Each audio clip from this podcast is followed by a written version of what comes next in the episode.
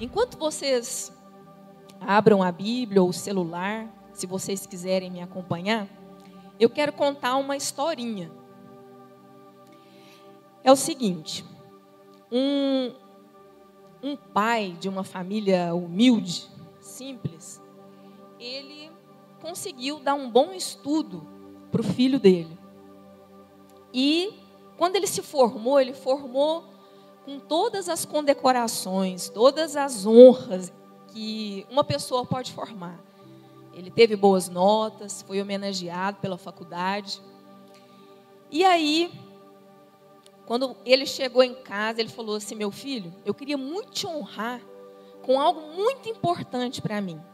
Eu ainda era bem adolescente, eu comprei um carro. E eu quero te dar esse carro. E aí ele foi e agradeceu. Tá bom, pai, ok. Onde que está esse carro? Ele falou assim: olha, eu guardo ele é, na garagem tal. E você pode pegar esse carro, que para mim é muito valioso, e ir lá no estacionamento de carros usados, lá no centro da cidade, e vender. Você pode vender esse carro sem problemas, mas esse carro foi feito para te abençoar. E o filho foi, pegou o carro, foi lá. Quando ele chegou lá, ele voltou para casa desanimado. Ele falou assim: Nossa, pai, meu carro foi avaliado lá em mil reais. O pai dele falou assim: Não, então faz o seguinte: vai na loja de penhor. Vai na loja de penhor e olha lá que é um carro antigo. E o dono da loja de penhor falou para ele assim: Olha, é um carro muito desgastado, muito velho. Eu consigo te pagar aqui uns 100 reais nesse carro. Aí ele voltou para casa mais cabisbaixo ainda. Aí ele falou assim: Pai, nessa loja que o senhor mandou eu ir, eles me avaliaram ele menos ainda, custava 100 reais. Ele falou assim: Meu filho, tem um clube de carro que eu conheço no endereço tal. Você vai lá para mim e avalia esse carro? Aí ele chegou lá. A hora que ele já foi estacionando, o povo já foi assim. Aí ele foi e falou assim: Quem que é o dono da loja? Ele falou assim: Pois não, sou eu. Ele foi, falou assim: Eu queria ver em que que você me avalia esse carro. Ele falou assim: Olha, que relíquia é essa? Meu Deus, um Maverick 77? Olha, eu queria até te pagar mais, mas eu consigo te dar 100 mil reais por esse carro. Aí, ele chegou em casa e falou assim: pai, como é isso? Ele falou assim: olha, meu filho, se de repente você está num lugar, depois de formado, que as pessoas não te valorizam, você está se sentindo menos, é porque você está no lugar errado. Você tem que procurar o lugar que as pessoas o apreciem, que as pessoas olhem para você, enxerguem em você a essência que você é. Você tem um valor. Glória a Deus. Aleluia. Glória a Deus. O andar de cima é esse lugar. Que Deus está olhando para você e falando: aqui você tem valor. Aqui é o clube dos carros de relíquias. E você é a resposta para essa geração. Amém? Glória a Deus. Glória a Deus. Bom, capítulo 54, Deus nos convida a sermos esposa dele. Ele nos convida a entender que ele realmente é o nosso protetor, o nosso professor. E ele começa dizendo: Canta alegremente, ó estéreo. O que, que era ser estéreo naquela época? Era como se fosse uma desgraça para a mulher, não é verdade? mulher ela era desprezada pelo marido, às vezes até abandonada. Ela não tinha valor. Mas o Senhor está dizendo: cante alegremente, ó estéreo. Que não deu à luz, exulta com alegre canto e exclama: Tu que não tivestes dores de parto, porque mais são os filhos da mulher solitária do que os filhos da mulher casada, diz o Senhor.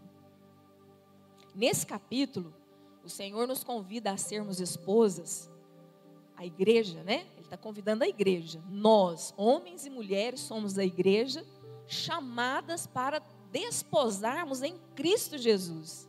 É uma benção muito grande, não é? E ele nos faz esse convite não é porque nós somos bonitas, não é porque nós somos, uau, aquela pessoa mais inteligente. Ele fala que a nossa condição é como se fosse uma estéreo.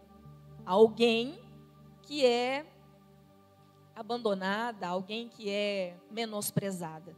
Mas ele fala: olha, em mim você tem um valor. Em mim você tem um valor. E você que não é frutífera, em mim você vai ter inúmeros descendentes. Inúmeros.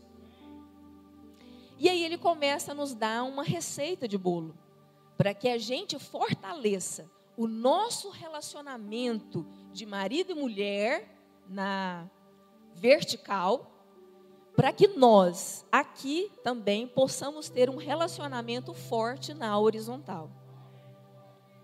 Veja bem no versículo 2, ele fala que nós temos cinco ingredientes. Primeiro, alargue o lugar na sua tenda. Segundo, estenda bem as cortinas da sua tenda. Não o impeça. Terceiro, quarto, estique suas cordas. E quinto, firme as estacas. Então vamos dissecar cada ingrediente que Deus nos apresenta para sermos então fortalecidas nele e fortalecida no nosso dia a dia. O Senhor diz: alargue o lugar na tua tenda. Ele não fala alargue a tenda. Primeiro, quando eu falo tenda, o que que vocês lembram? Uma habitação provisória, não é? Um lar provisório. E isso aqui então vai entrar em acordo com o que Pedro diz, lá em 1 Pedro, capítulo 1, que nós somos peregrinos. Nós somos aqui como forasteiros. Nós estamos aqui de passagem. Então, tenda é passagem. Então, Deus está falando: olha, Ele não falou a casa e tudo, Ele falou a tenda. Então, Ele está falando: olha, esse tempo seu aqui é provisório. Certo? E você precisa alargar o lugar nessa tenda. Então eu entendo que o lugar é o lugar que Deus ocupa dentro da tenda. E para a gente alargar esse lugar, nós temos que estreitar o lugar que as demais coisas ocupam. Amém? Veja bem, o excesso nas redes sociais. Tem muitas vezes, quando a gente pega, né, hoje em dia tem até jeito de medir no celular o tempo que você fica nas redes sociais.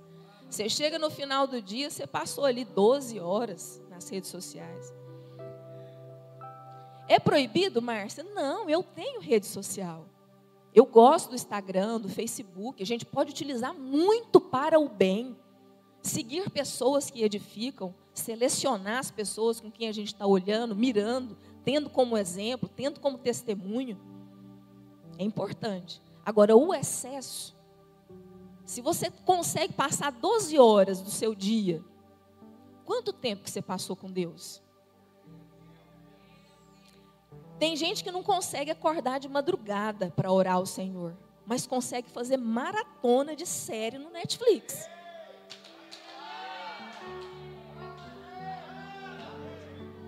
Aleluia.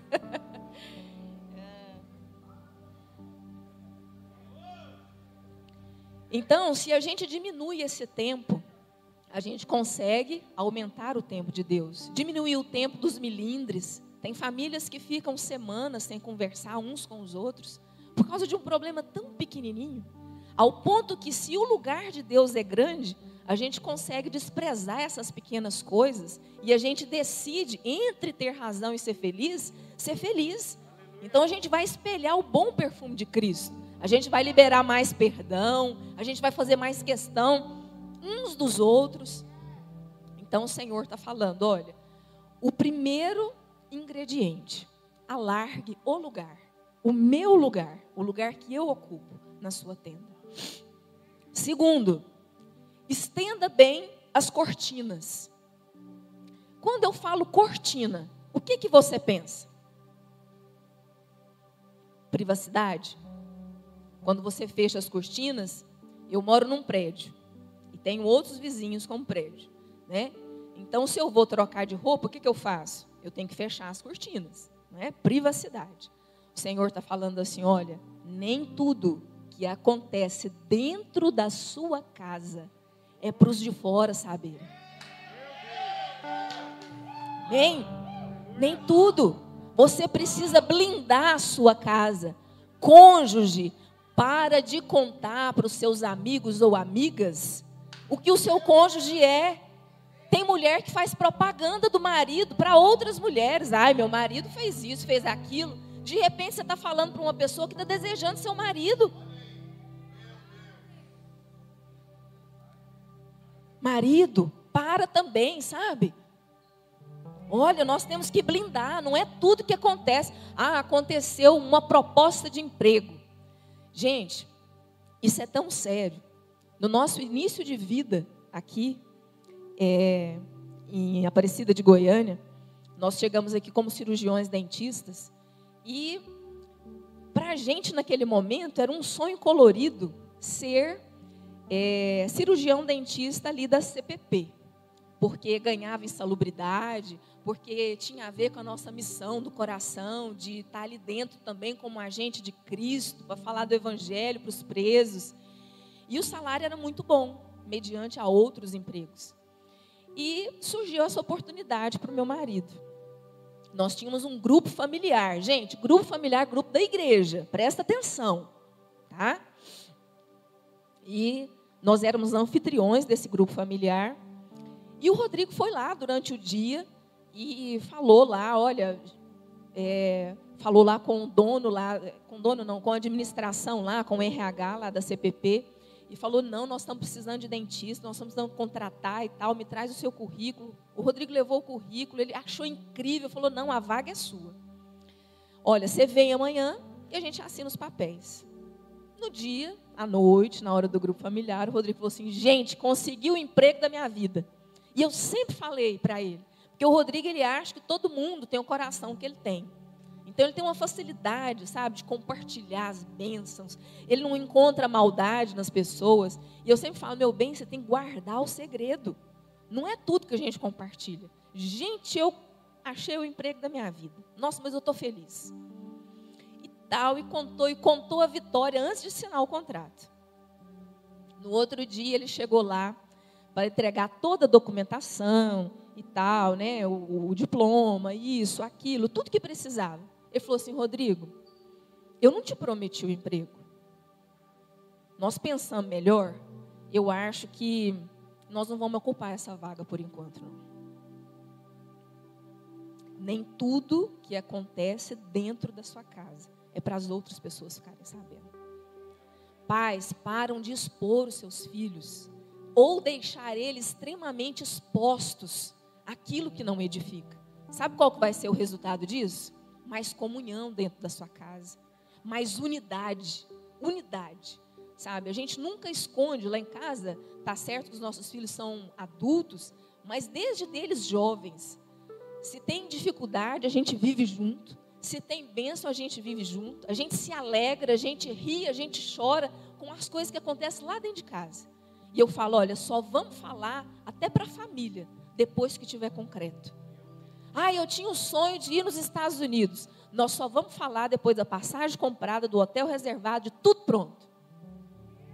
Às vezes a gente fica planejando um ano uma viagem. E a gente só conta para a família véspera. Sabe por quê? Para ninguém roubar o sonho. Às vezes pode ser dentro da sua família, pode ser dentro da sua igreja. Então o Senhor está falando, estica bem as cortinas. Amém? Terceira, não o impeça.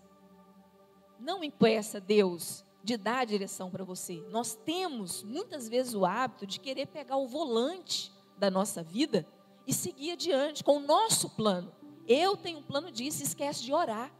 Senhor, eu quero te apresentar, eu estou com vontade de fazer isso. O que, que o senhor acha? É de Deus? O senhor está contando comigo nessa missão ou em outra missão? Eu tenho um hábito de orar, que eu falo muito assim, Senhor, eu quero te apresentar isso aqui, esse aqui é o meu projeto. Se for do Senhor, essa é a minha vontade, eu quero. Se for do Senhor, o Senhor abre todas as portas. Mas se não for, o Senhor tranca tudo para eu entender que o Senhor não está naquilo. Então o Senhor conhece a minha vontade, mas eu deixo Ele na liberdade. Eu quero estar no centro da Sua vontade, mesmo que doa em mim, mas eu quero estar no centro. Por quê? Porque o Senhor fala que Ele faz planos muito maiores para nós do que nós mesmos. Amém? Não o impeça. Quarto, esticar as cordas. Alguém aqui já armou uma barraca, acampamento? Alguém aqui já? Eu já tive essa experiência pouquíssimas vezes, talvez duas, não sei, poucas vezes. Mas eu sempre acompanho a pessoa que está fazendo e ela estica. Quanto mais ela estica a corda, mais estabilidade tem a barraca, certo? Certo? E por que, que o Senhor não falou assim, olha, estica bem e deixa estável. Ele utilizou a palavra corda. Quando nós lembramos lá de Eclesiastes, capítulo 4, verso 12, que o Senhor fala assim: olha, o cordão de três dobras não se rompe facilmente.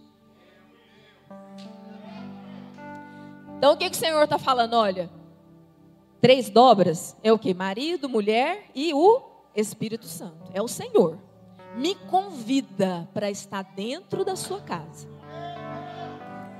Assim nós vamos conseguir esticar tão bem as cordas que a sua casa vai ficar estável. Vai ter maturidade, vai ter diálogo, vai ter crescimento, vai ter unidade, não vai faltar amor entre você e o cônjuge, não vai faltar amor na sua disciplina com seus filhos. Sabe por quê? Porque eu vou estar presente, vou estar regendo a sua casa. Eu vou levar estabilidade. Amém? E por último, firma bem as estacas. Como que a gente firma bem uma estaca para Gente, eu tenho alergia de maquiagem, eu não eu não aprendo. Aí eu fico chorando, fico lacrimejando. É, como que a gente firma bem as estacas? É cavando bem fundo os buracos, não é?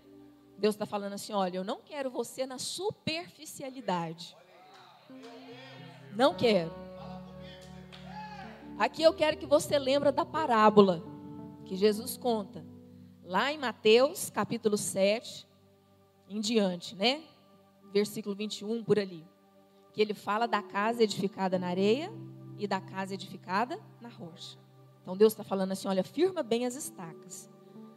E enquanto você está cavando os buracos para firmar bem as estacas, você tem tempo de falar assim: qual que é a melhor pose? fazer biquinho? Você tem tempo de chamar sua amiga para fofocar e fazer coisa que não edifica? Você está cavando, você tem foco, porque nós temos que chegar lá na rocha e firmar nossa casa em Cristo. Aleluia! Glória a Deus! É isso que Deus está convidando a gente para fazer. Então o Senhor nos deu. Muitas vezes a gente fala assim: ah, a família podia vir com um manual, com uma receita de bolo. Na palavra tem essa receita. O que muitas vezes é que nós não queremos obedecer, nós não queremos ler, nós não queremos gastar tempo, ampliar o lugar do Senhor na nossa tenda. Nós queremos fazer do nosso jeito. E do nosso jeito não vai dar certo. Nós temos que querer, não. Eu quero a minha família edificada na rocha.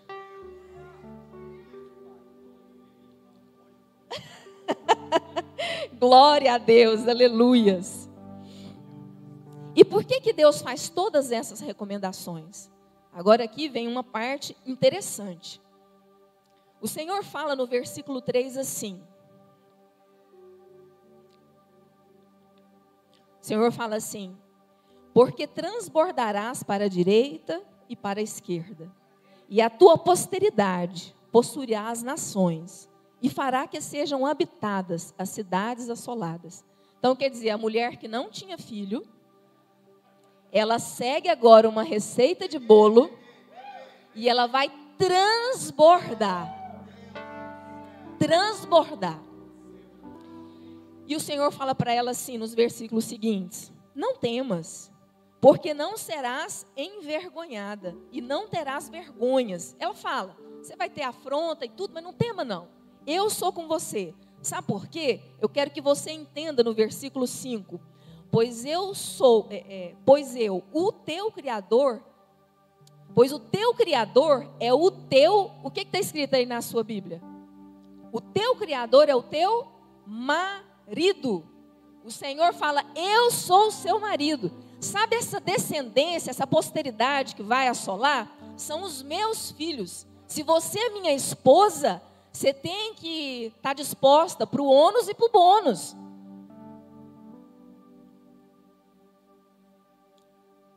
Ah, Márcia, então agora eu entendi que se eu sou esposa de Cristo, eu também sou responsável por olhar para o meu irmão como se fosse meu filho.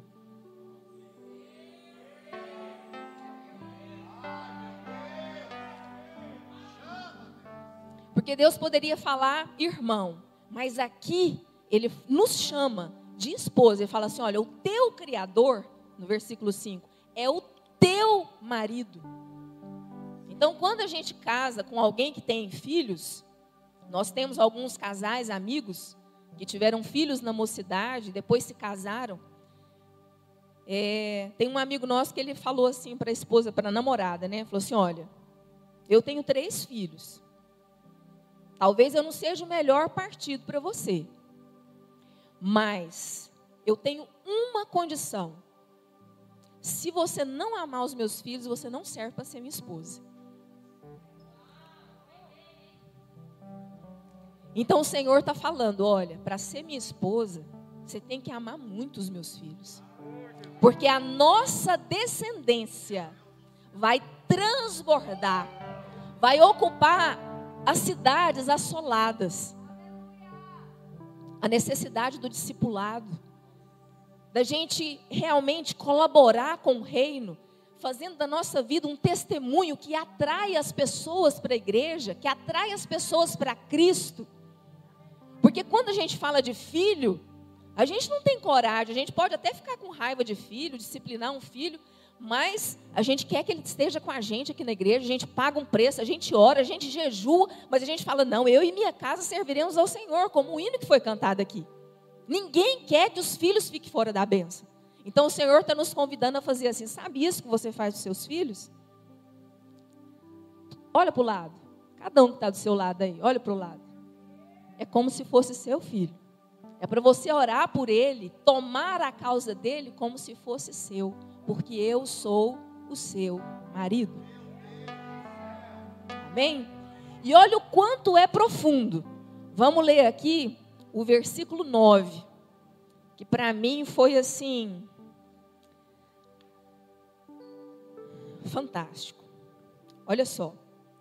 Porque isso será para mim como as águas de Noé. Como jurei que as águas de Noé não inundariam mais a terra, assim também jurei que não te que não me irarei mais contra ti, nem te repreendereis. O que, que Deus quer dizer aqui? Olha, eu tenho até uma aliança, né, com Noé, que é o arco-íris. Todo mundo quando olha, fala, é, a terra nunca mais vai acabar em água. Então ele está falando, assim como eu fiz essa aliança com Noé, eu estou fazendo aliança com você, de que nada pode separar eu e você. Nada. Nada pode nos separar do amor de Deus. Nada pode nos separar. Então nós pecamos? Sim. O Senhor sabe. Nós erramos? Sim. Mas se a gente segue todo esse protocolo, a gente está com o coração apto para se arrepender, para se humilhar, para pedir perdão, para reconciliar com Cristo. E Ele está falando: olha, se eu enxergo em você esse coração, não existe nada que pode nos separar. Nem altura, nem profundidade, nem largura, nada. Eu estou fazendo uma aliança com você.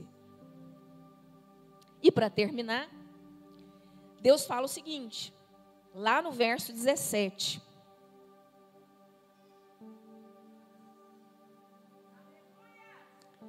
Ele fala, ele vai terminando, depois vocês leem o capítulo inteiro. Ele fala assim: olha, eu vou cuidar de você, eu vou fazer de tudo. Se tiver colina, mesmo que as colinas se abalem, eu vou continuar com essa aliança com você. Pode acontecer qualquer coisa, tudo, mas eu vou permanecer com essa aliança. E ainda quero te dizer mais: nenhuma arma forjada contra ti vai prevalecer, porque eu sou um com você. Então, irmãos, vai vir dificuldade? Sim, vai vir. Às vezes no seu casamento pode ter várias dificuldades, barreiras. Às vezes você vai ter que exercitar o perdão de um adultério. Às vezes você vai ter que exercitar o seu amor de Cristo. Às vezes você vai ter que exercitar aquele amor de um filho que desviou, que às vezes mexeu com droga, como o Diego mesmo falou aqui, que foi traficante, que exemplo, que edifica. Mas o Senhor está falando assim: olha, mesmo que tudo pareça estar dando errado, mesmo que venha toda e qualquer, que abale até as colinas, eu quero te dizer, igreja, que eu vou estar com você, que eu sou seu marido, que eu vou te sustentar, que eu vou te proteger, que nenhuma arma forjada contra você vai prevalecer. Amém? Essa é a herança dos filhos de Deus. Olha só, vamos ler o versículo todo, versículo 17 não prosperará nenhuma arma forjada contra ti, e toda língua que se levantar contra ti em juízo, tu a condenarás. Esta é a herança dos servos do Senhor e a sua justificação que de mim procede. Assim diz o Senhor. Aleluia! Aleluia. Glória a Deus! Nessa noite aqui eu quero chamar você para a gente estar orando. Você que às vezes se sentiu desprezada, estéreo. Você que às vezes desse, é, se sentiu assim, é, abandonada. Às vezes você que se sentiu excluída, diminuída, está com a autoestima baixa. O Senhor está falando assim: olha, eu não estou olhando para você como o cara do penhor olhou para o Maverick. Eu estou olhando para você como o cara que é colecionador de relíquias. E você é minha relíquia. Eu quero te convidar para ser minha esposa. Às vezes você está aqui e está. Eu acredito que as pessoas não se afastam de Deus. Eu acredito que elas se afastam de pessoas. E às vezes você se afastou da presença por causa de algumas pessoas. Você não se desviou. Você ficou um pouco afastado. E hoje você quer se reconectar. Hoje você quer se reconectar ao seu ministério, à sua condição de esposa, à sua condição de filha, de filho. E o Senhor está falando: hoje é o lugar. Nesse lugar aqui, eu estou olhando para você como relíquia. Eu te amo. Eu quero te proteger, eu quero cuidar de você. Eu coloquei ao seu redor pessoas que vão olhar para você como filho, que vão pagar um preço por você. E para isso eu só quero uma atitude de fé. Vem aqui à frente. Quem precisa dessa atitude? Quem precisa dessa bênção? Amém? Amém? Eu quero orar com vocês. Eu quero chamar os pastores. E eu quero orar com você. Para que você tenha essa convicção de fé. Que você é especial. Que o Senhor está aqui hoje para falar com você.